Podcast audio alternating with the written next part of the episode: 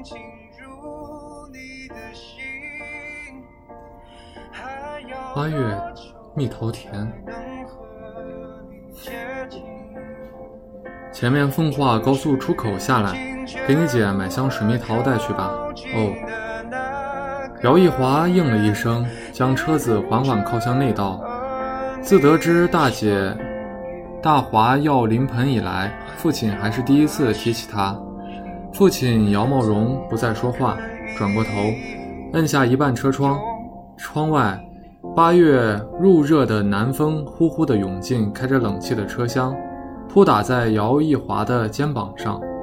他突然觉得浑身上下暖洋洋的。侬又要抽烟？坐在后排的母亲问道。我吐口吐口气。大华和侬一样，喜顶喜欢吃奉化的玉黄玉露水蜜桃了。母亲轻声说。车子从高速出口驶出，公路两旁到处是撑着太阳伞卖桃的摊位，大大小小的水蜜桃被整齐地码成小山包，有的金灿灿，有些红艳艳，分外诱人。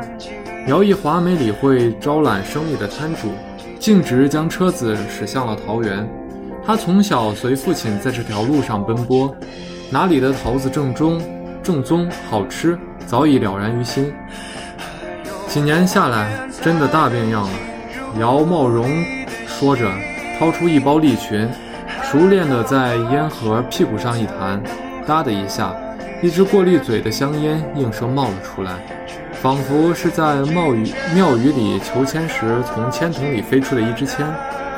姚茂荣把车窗彻底按了下来，把他的签镶在唇边，点上火，吧嗒吧嗒抽了起来。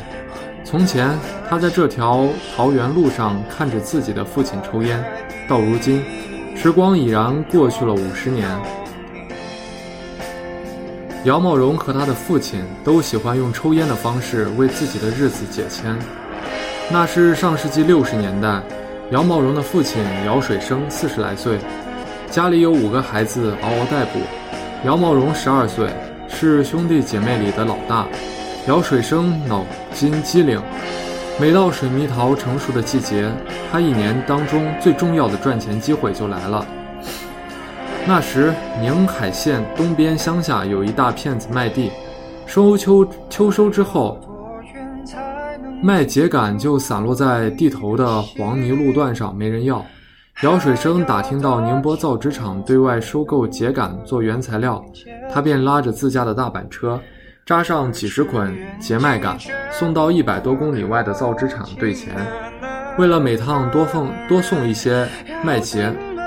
姚水生常常会叫上小茂荣来帮忙打下手，小茂荣干得起劲儿，抢着帮父亲帮扎捆扎秸秆，手顿麻绳格外卖力，都勒出了鲜红的印子。等到扎好捆，他又跳上大板车，接过父亲递来的结麦捆、麦秸捆，紧挨挨挤挤地摆在板车上。父亲一捆接一捆的递，他便一捆接一捆的摆，直到板车上堆起了小山来。那时父子俩总是在午饭后出门，到麦秸地里折腾上半天。装好车时，常常已经是黄昏时分。你爬到顶上，帮阿爸把麻绳套过去，打个结。好嘞，结子打好了，阿爸，歇会儿吧，我抽根烟。姚水生掏出香烟盒，弹出一支烟，坐在大板车的长推手上，静静地开始抽烟。不远处，晚风翻动着香樟树的叶子，哗哗作响。小茂荣眯着细长的眼睛，坐在麦秸堆上，抹去额头上滴滴答答的汗珠。夕阳已坠入蜿蜒的山岗，红澄澄的像颗沙瓤的大番茄，看得人嘴巴甜滋滋的。起来，早送到宁波，早换钱。姚水生起身握住板车扶手推手，小茂荣抓着麻绳，麻利地从上面滑了下来，双手顶住板车后面的麦秸垛，用力一撑。阿爸，阿拉起来！父子俩一起发力，嘿呦！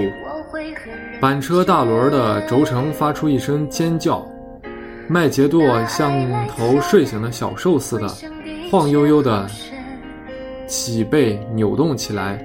从宁海县东乡到宁波纸厂，一百多公里的土路，父子俩要这样一前一后走上一天一夜。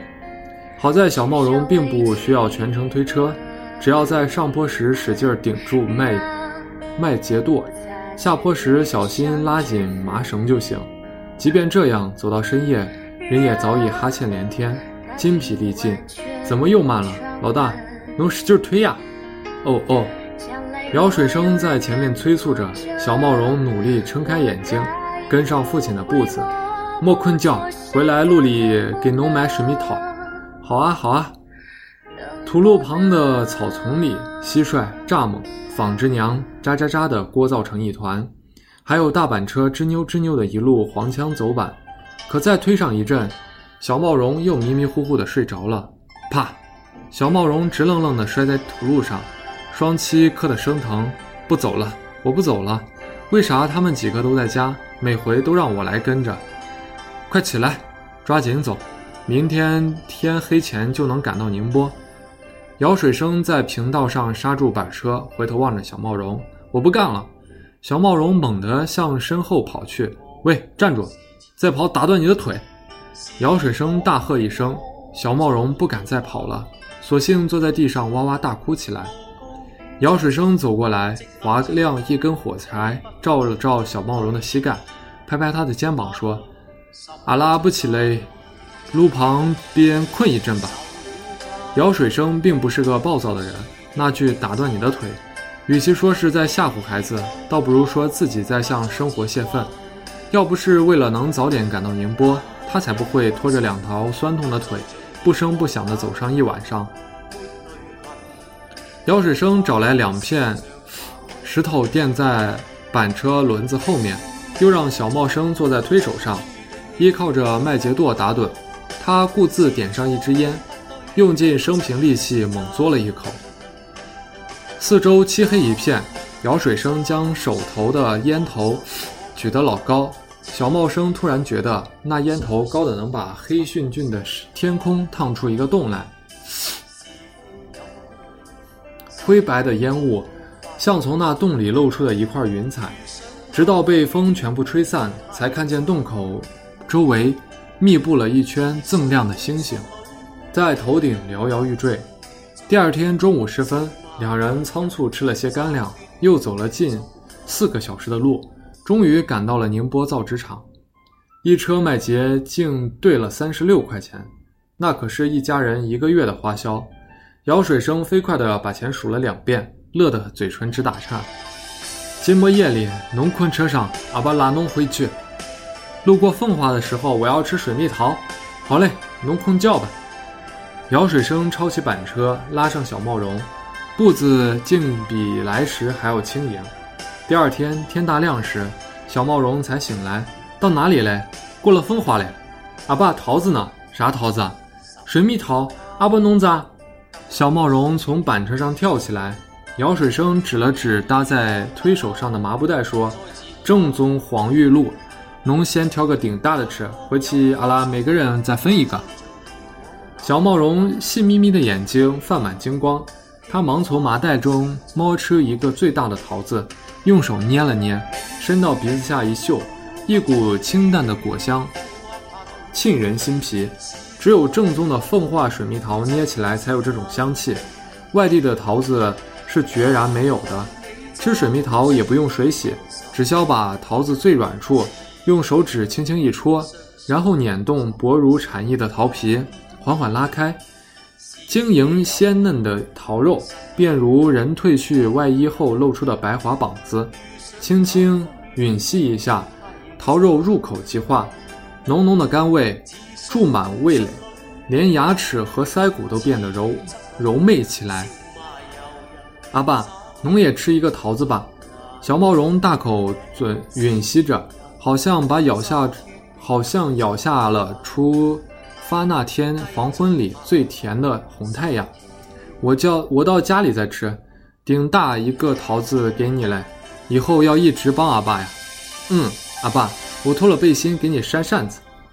一回到家，小毛绒便被弟弟妹妹围在中间，他们站在大门外的石墩子上。一手高举着麻布袋，一手摸出桃子分给大家，活像鸭群中一只竖着长脖子的大鹅。很快，一家人围坐在院子里，吵闹声和滋滋的嘬桃子的声音交织在一起，还有父母商量着如何支配这笔巨款的小声嘟囔，都让小茂荣觉得这样的夏天踏实而幸福。从此，家人团聚、蜜桃香甜的场景便深深扎在他的心里。弟弟妹妹长大后相继离开宁海老家，姚茂荣却坚持守在父母身边，在镇上开了一家日用杂货店，常雇着拉拖拉机，来往于宁波、宁波和宁海之间，生意一直不错。父亲去世的那晚，只有姚茂荣在他身边。弟弟妹妹从外省赶回来，已经是第二天夜里。姚茂荣从哭声呜咽的老宅中踱出。坐在大门外的石墩上，点燃起一支烟。脚下草丛里，蟋蟀急促的叫声让他想起从前和父亲一起赶路的夜晚，想起父亲数钱时合不拢的嘴唇，想起他曾站在那个石墩上，从麻布里掏出一个甜滋滋的水蜜桃。一家人不是应该永远守在一起吗？想到这里，姚茂荣捏灭了手上的烟头。他蹒跚地折进门厅，开始安慰起弟弟和妹妹：“阿爸、阿妈，给姐姐带了两箱黄玉露。”姚一华把两箱水蜜桃塞进后备箱，砰的一声，姚茂荣关于父亲的回忆就被这样打断了。现在的黄玉露没我小时候的好吃了，人心变了，连水果也变味了。姚一华思量着，蓦然摇了摇头。姚一华从未想过这次能带爸妈一起到大理去看姐姐。两周前，他还准备跟父母撒谎说要出差几天，然后偷偷跑去姐姐那儿。然后上周末一场大暴雨之后，父亲突然转变了冷漠的态度，有意无意地打听从宁波到大理要走多久。姚一华干脆顺坡下驴，装模作样的用手机查了查，航空公司周一有打折活动，买二送一。于是不等父母明确表态，就直接下单了三张机票。谁人教你买机票了？呃，那我退掉算了。姚一华继续装模作样的按手机。哎呀，特价机票不能退呀！莫退了，买也买好了。阿拉一起去看大华。母亲在一旁帮腔：“老孙子！”姚茂荣骂了一句，便不再吱声，掏出一支利群，衔在唇边，急匆匆地摔门而去。姚一华暗自庆幸，还好父亲这次没有暴怒，硬逼着他把机票退了，不然他再撒谎说公司有事要出差几天，恐怕一眼就被老爹识破了。未料那日晚饭时分，父亲竟然顶了个新发型回来了。姚丽、姚一华定睛一看，哟，竟然连白头发也染掉了，蛮好，教官显年轻。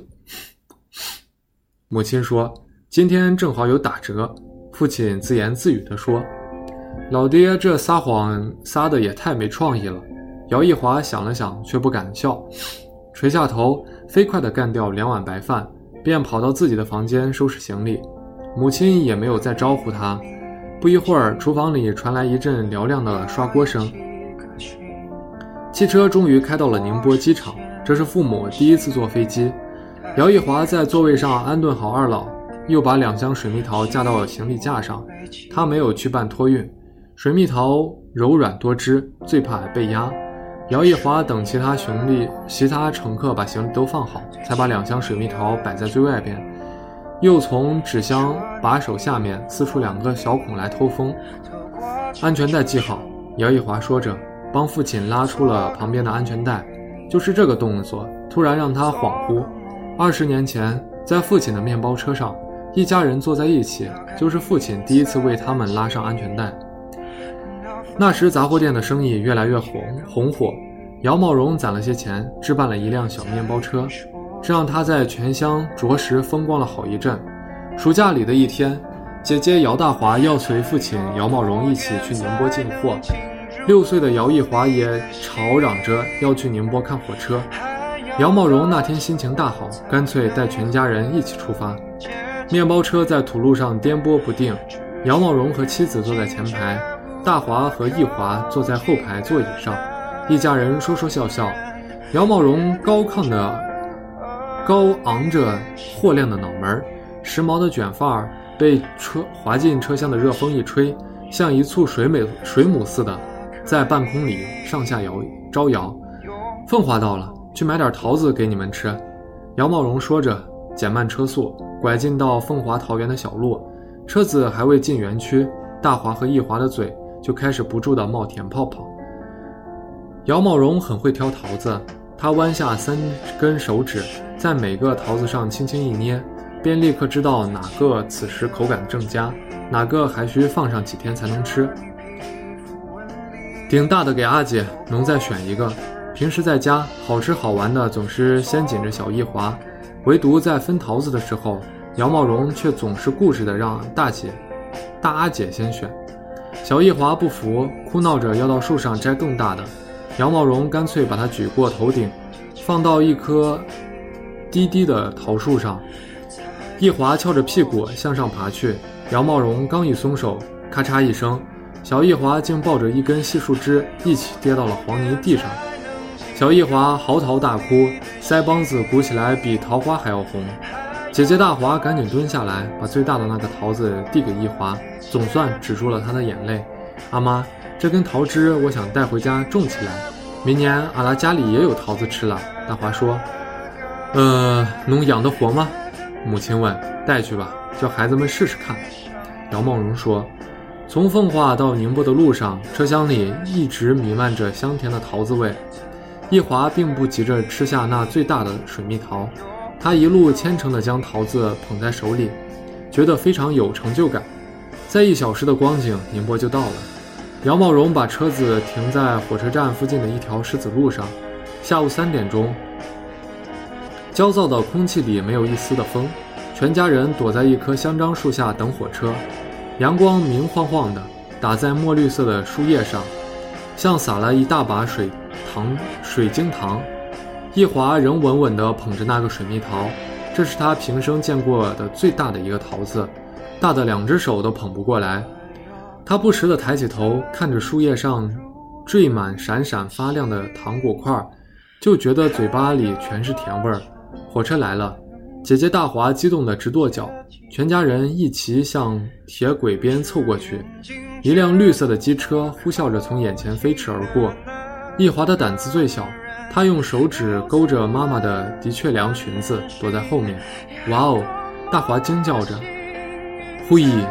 妈妈的裙子像一面被撑开的风帆似的，突然在疾风中飞扬起来。小易华手掌一抖，差点让大华大桃子掉了下来。你们许愿了吗？姚茂荣突然问。咋许啊？姐姐大华问。火车冲过的时候，想要什么愿望，就低头悄悄说出来。姚茂荣说。灵吗？大华问。灵得很。妈妈摸着大华的脑袋说：“以前你阿爸跟你阿爷送麦秸时，也是来这里看火车。农阿爸许愿长大后要买汽车，现在咱家真的有汽车嘞。”太阳地儿下的姚茂荣，腰杆挺拔，脑门油亮亮的，唇角正挂着得意的微笑。小易华躲在妈妈身后，一直没吭声。因为他的愿望是姐姐永远可以让着他，以后的水蜜桃都由他先挑最大个的。又来了，火车又来了！姚茂荣高喊着，这次一家人很虔诚地站成了一排，全都默默地低下了头。呼哧，妈妈的大裙子又扬起了风帆。姚茂荣头顶着卷发，像从游轮烟囱里冒出的黑烟圈、黑烟圈似的，一窜老高。哇哦，好凉快！小一华忍不住叫出了声。返回宁海时，面包车的后排被姚一荣塞了个满货。大华攥着一只细桃枝，和妈妈一起挤在副驾驶的座位上。小易华则干脆坐在妈妈的怀里，手中仍稳稳地捧着个大桃子。大华，阿爸知道侬许了啥愿望？阿爸，侬咋能偷听我说话？农讲长大以后要坐火车去老远的地方。是哦，哎，真的是女大不中留泪。我回去后，在院子里种一棵大桃树。大华比划着细枝细桃枝说：“阿爸，以后侬把我拴在桃树下，我就不走了。”哈哈哈！车厢里传来姚茂荣、姚茂荣爽朗的笑声。他绕过大华，从车窗边拉过一条安全带，将母子三人罩在里面。咔嗒，卡口发出一声脆响。咔嗒，姚一华也给自己系上了安全带。时间过得真快，记忆里他还是个捧着大桃子舍不得吃掉的小男孩，可一转眼竟然要到了照顾父母的年纪。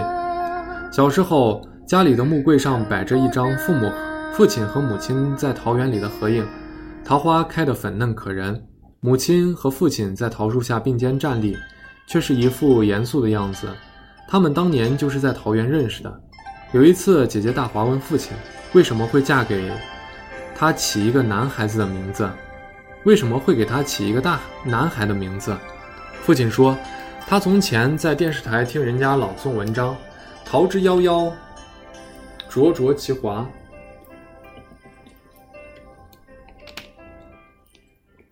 他觉得美极了。正好自己的姓氏姚，谐音就是姚，于是给姐姐取名大华。桃之夭夭夭，大华大放其华。到了老二出生的时候，父亲仿佛懒得再动心思，索性给他起名易华，大约是说他和姐姐相比，也算是有点小光华吧。姚易华想，父亲竟然是更爱姐姐的，从取名字到分桃子，无不显出父亲对大姐更加上心。那年那根细桃枝被带回家里，父亲帮忙。父亲手帮大姐，父亲亲手帮大姐种下，他还特意跑到镇上找了农研所上班的小表叔要来营养液，奇迹般的在院子里养活了这株桃树。难不成父亲真的想用这棵桃树把姐姐拴在家里吗？姐姐不但名字像男孩子，从小性格也像男孩子一样大胆爽朗，他在家里地里一起玩，就不想着家。游泳、爬树、掏鸟窝都是好手。高中时参加长跑比赛，还获得了市里运动会的金奖。大学毕业后，父亲硬逼着他见了好几个本县的小伙儿，大华一个也没相中。后来找了个理由，躲出家门，常年在云贵川做起了驴友。姚大华和父亲的战争始于那场浪迹天涯的爱情。那年，大华孤身到大理旅行，他在大理机场租了一辆摩托车。一路沿着省道向东驶去，直到祥云县，黑黢黢的云彩朝头顶压了过来。大华还没来得及从包里掏出雨衣，蚕豆大的雨点就啪啪啪地像机关枪打了过来，漫天扫射而下。大华壮着胆子沿着湿滑的山道，满满慢慢前行。冷风团起雨点，像个大水泡似的，直往人脸上砸。大华不得不不得已拐下山道，在一家叫做祥云畔的青旅停了下来。当时正值旅游淡季，青旅里并没有什么客人。大华在门厅里喊了一圈，才有一个白净男生捧着一本书从后院走了出来。房间还有的，小姐，你是一个人住吗？啊，你这儿有酒吗？天气好冷啊。有桃花酿，去年三月桃花开的时候，给我来一壶，多少钱？不，不要钱。男生推了推眼镜腿，说：“桃花是去年三月从上泥哨的山坡子上采的，没啥成本。那你酒够本吗？”大华追问：“够呢，我有五十斤呢。”好啊，老板，坐下来一块喝一杯，好嘞。男生捧出两华两壶桃花酿，大大方方的在大华面前的木桌坐了下来。好白净的一个男生，大华心想，真像用某些乳制品捏出来的男人，看上去就很好吃的样子。他猛咂了一口酒，好甜呀！喝这种酒的人也不太娘爷们儿吧？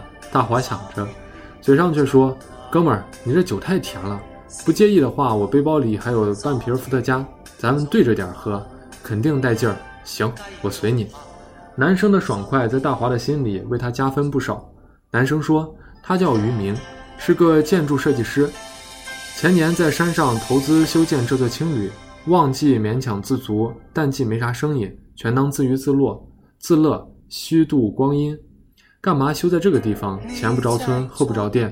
要是不是这场雨，恐怕我一辈子也不会来到这儿。大华猝然一笑。露出一对酒窝，你别介意哈，恕我直言。没关系，我要不在这儿开店，今儿这场雨你可怎么办呀？没想到这个白白净净的小哥挑起情来，一点也不含糊。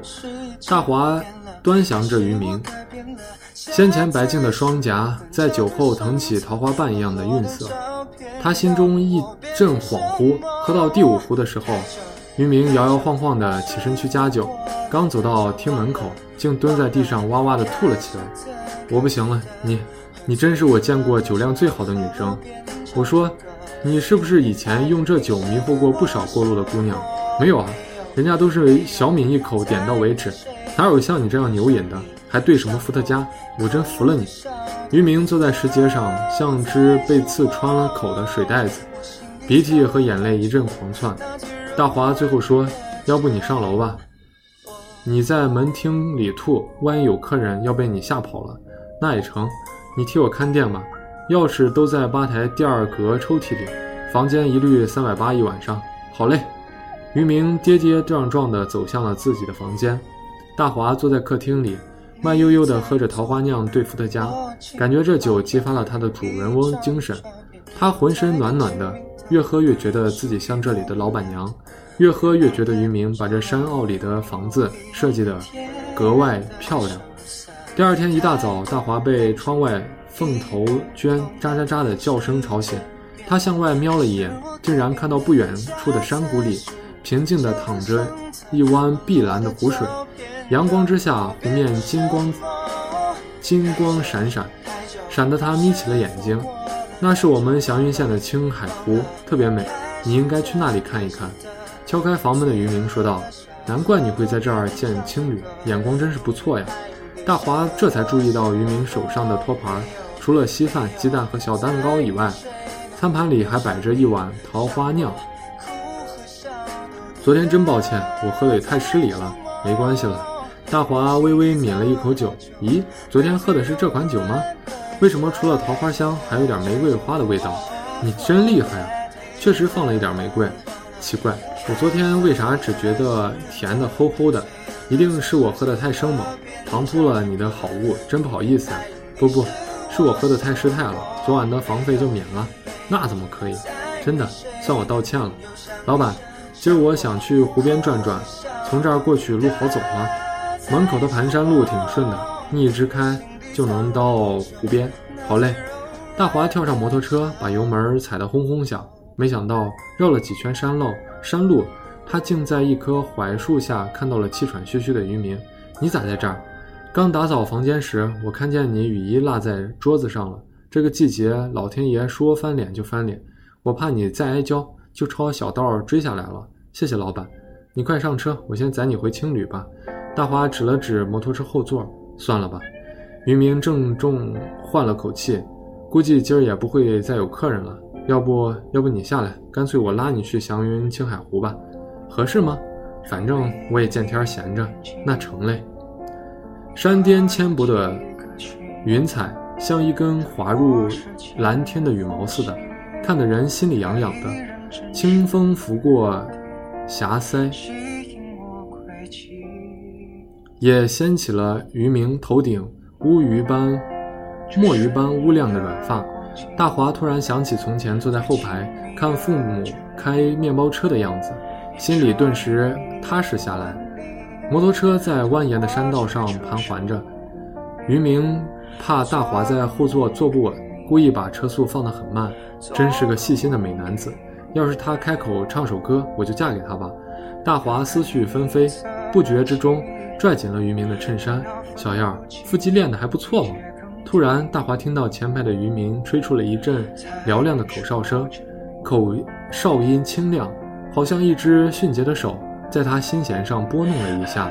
他竟和着旋律，情不自禁地唱了起来：“让青春吹动了你的青发，让它牵引你的梦。”一天的环湖游匆匆结束，大华没玩够。渔明第二天干脆收拾了装备，陪他一起来湖边露营。互有好感的男女，其实最怕一次一起旅行。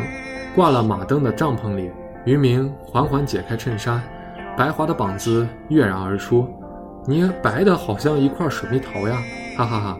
大华发出了一阵爽朗的笑声，渔明被笑懵了，敞着衣襟，傻傻地瞪着大华。对不起，我笑场了，我们重新开始吧。大华裹紧了渔明的衬衣。旋旋即迅猛的一把拉开，一把拉开，一阵密集的吻，让渔民发出了沉沉的叹息。其实，嘿嘿，其实口感还挺像黄玉露的。但是我真的不能再笑场了。大华悠悠地想。两周后，大华决定回宁海老家，跟二老坦白。渔民送他出了旅社。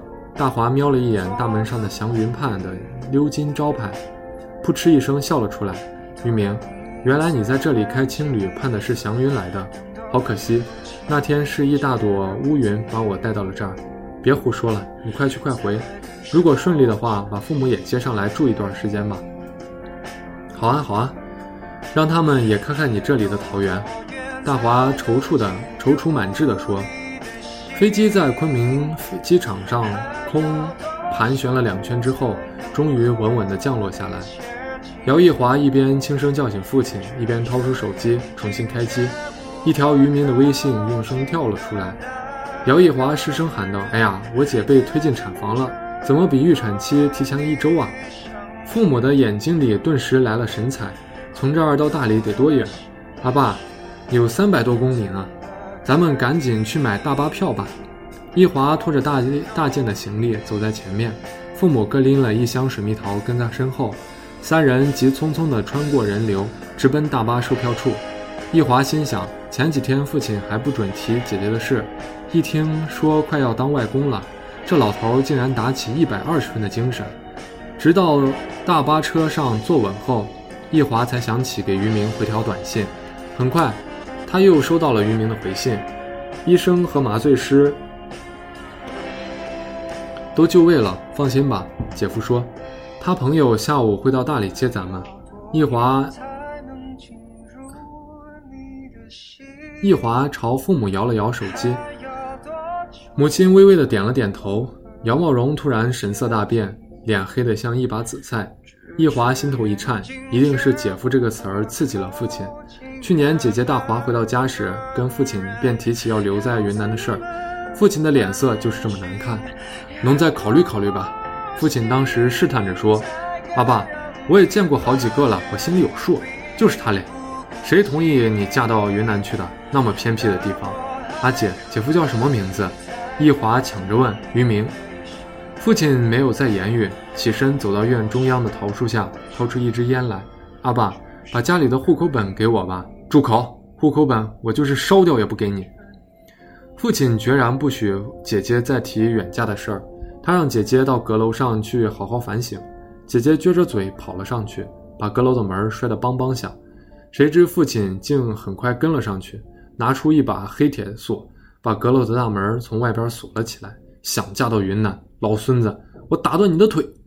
父亲最后撂下了句狠话，头也不回地夺出了家门。在易华的记忆里，父亲很久没有这么生气了。即使前些年杂货店的生意败了，父亲赋闲在家。每天收拾院子里的草木，也是一副和气淡然的样子。一华追了出来，在灰暗中，他看见父亲走向老爷爷家的老宅，像个孩子似的站在老宅门口的石墩子，木然伫立了很久很久。一华每天上楼送饭给姐姐，大华都把饭菜吃得精光。还不忘让易华帮他去买一期新的《孤独星球》杂志。在阁楼里住了一段日子，大华竟白了胖了许多，嘴上却始终不肯服软。大华是在一个雷电交加的夜里跑出来的，他翻过阁楼的玻璃窗，跳在近就近的一根桃树枝上，然后顺着树干滑了下来，打开院子大门，逃之夭夭。第二天，一华送饭的时候，发现姐姐早就不在了。他端详着院子里一根被压得弯弯的桃树枝，恍然大悟。原来姐姐早已预谋好了，甚至早在二十年前，他就亲手种下了一棵为爱情出走的桃树。父亲站在院子中央一阵大骂，易华怕父亲一激动会提斧子把那棵桃树拦腰斩断，还好父亲忍住了。他在身上抽了好几，他在树下抽了好几根香烟，最后狠狠地朝桃树踹了一脚。不久后，大华拉易华。于明一起建了个微信群，不时会甩几张照片进来，晒晒祥云畔瓦蓝瓦蓝的晴空和祥云湖、青海湖水天一色的光景。他也会定期给易华转账，让他悄悄给爸妈买些营养品。第二年三月，易华、玉明和大华跑到上泥梢采桃花，粉红的桃花像火苗似的窜半窜遍了漫山遍野，看得人心里好欢喜。大华仿佛。仿照父母当年的样式，也和玉明在这喜庆的桃花林里拍了合影。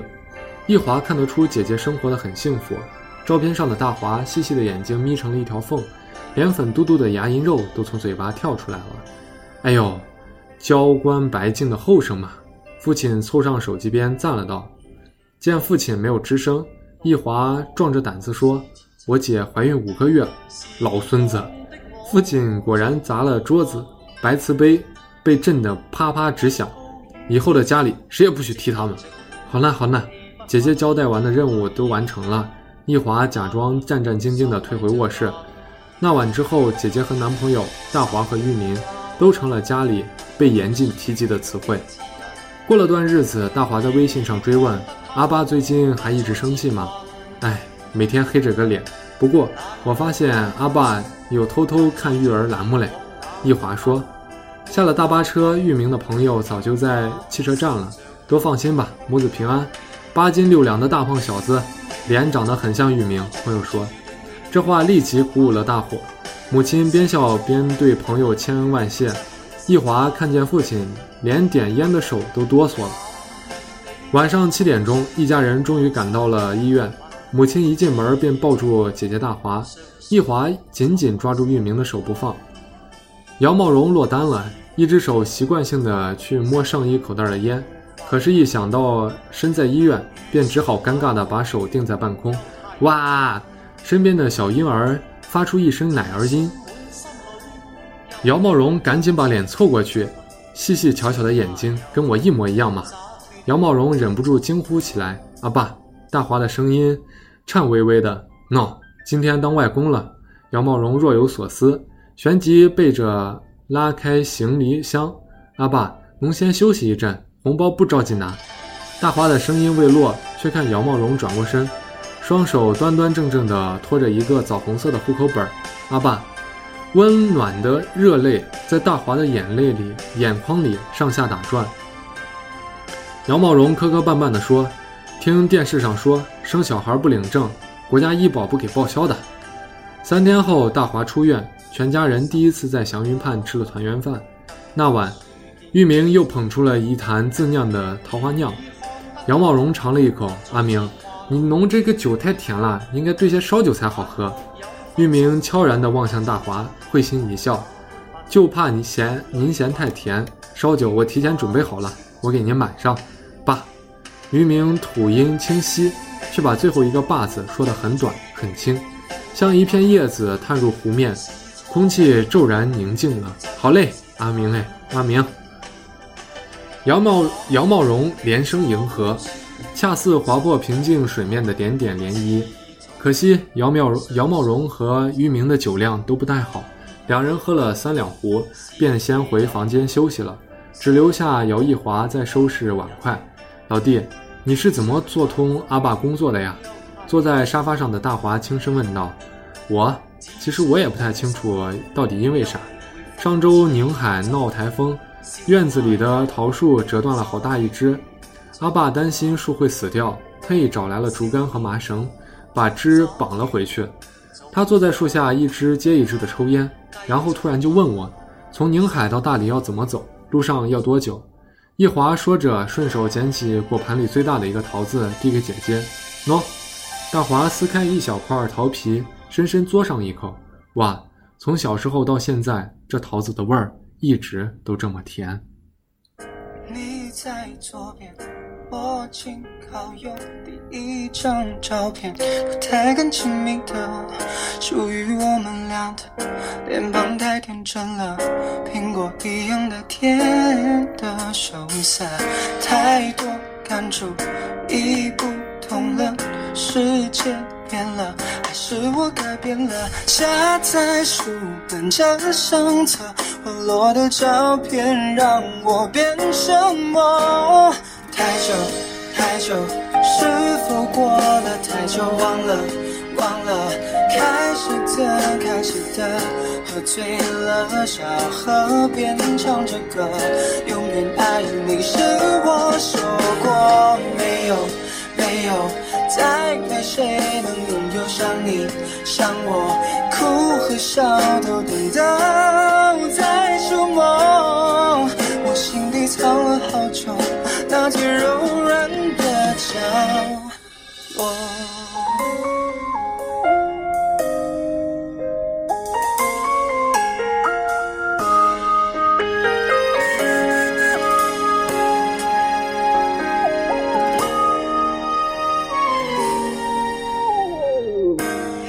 在左边，我紧靠右，第一张照片不太敢亲密的。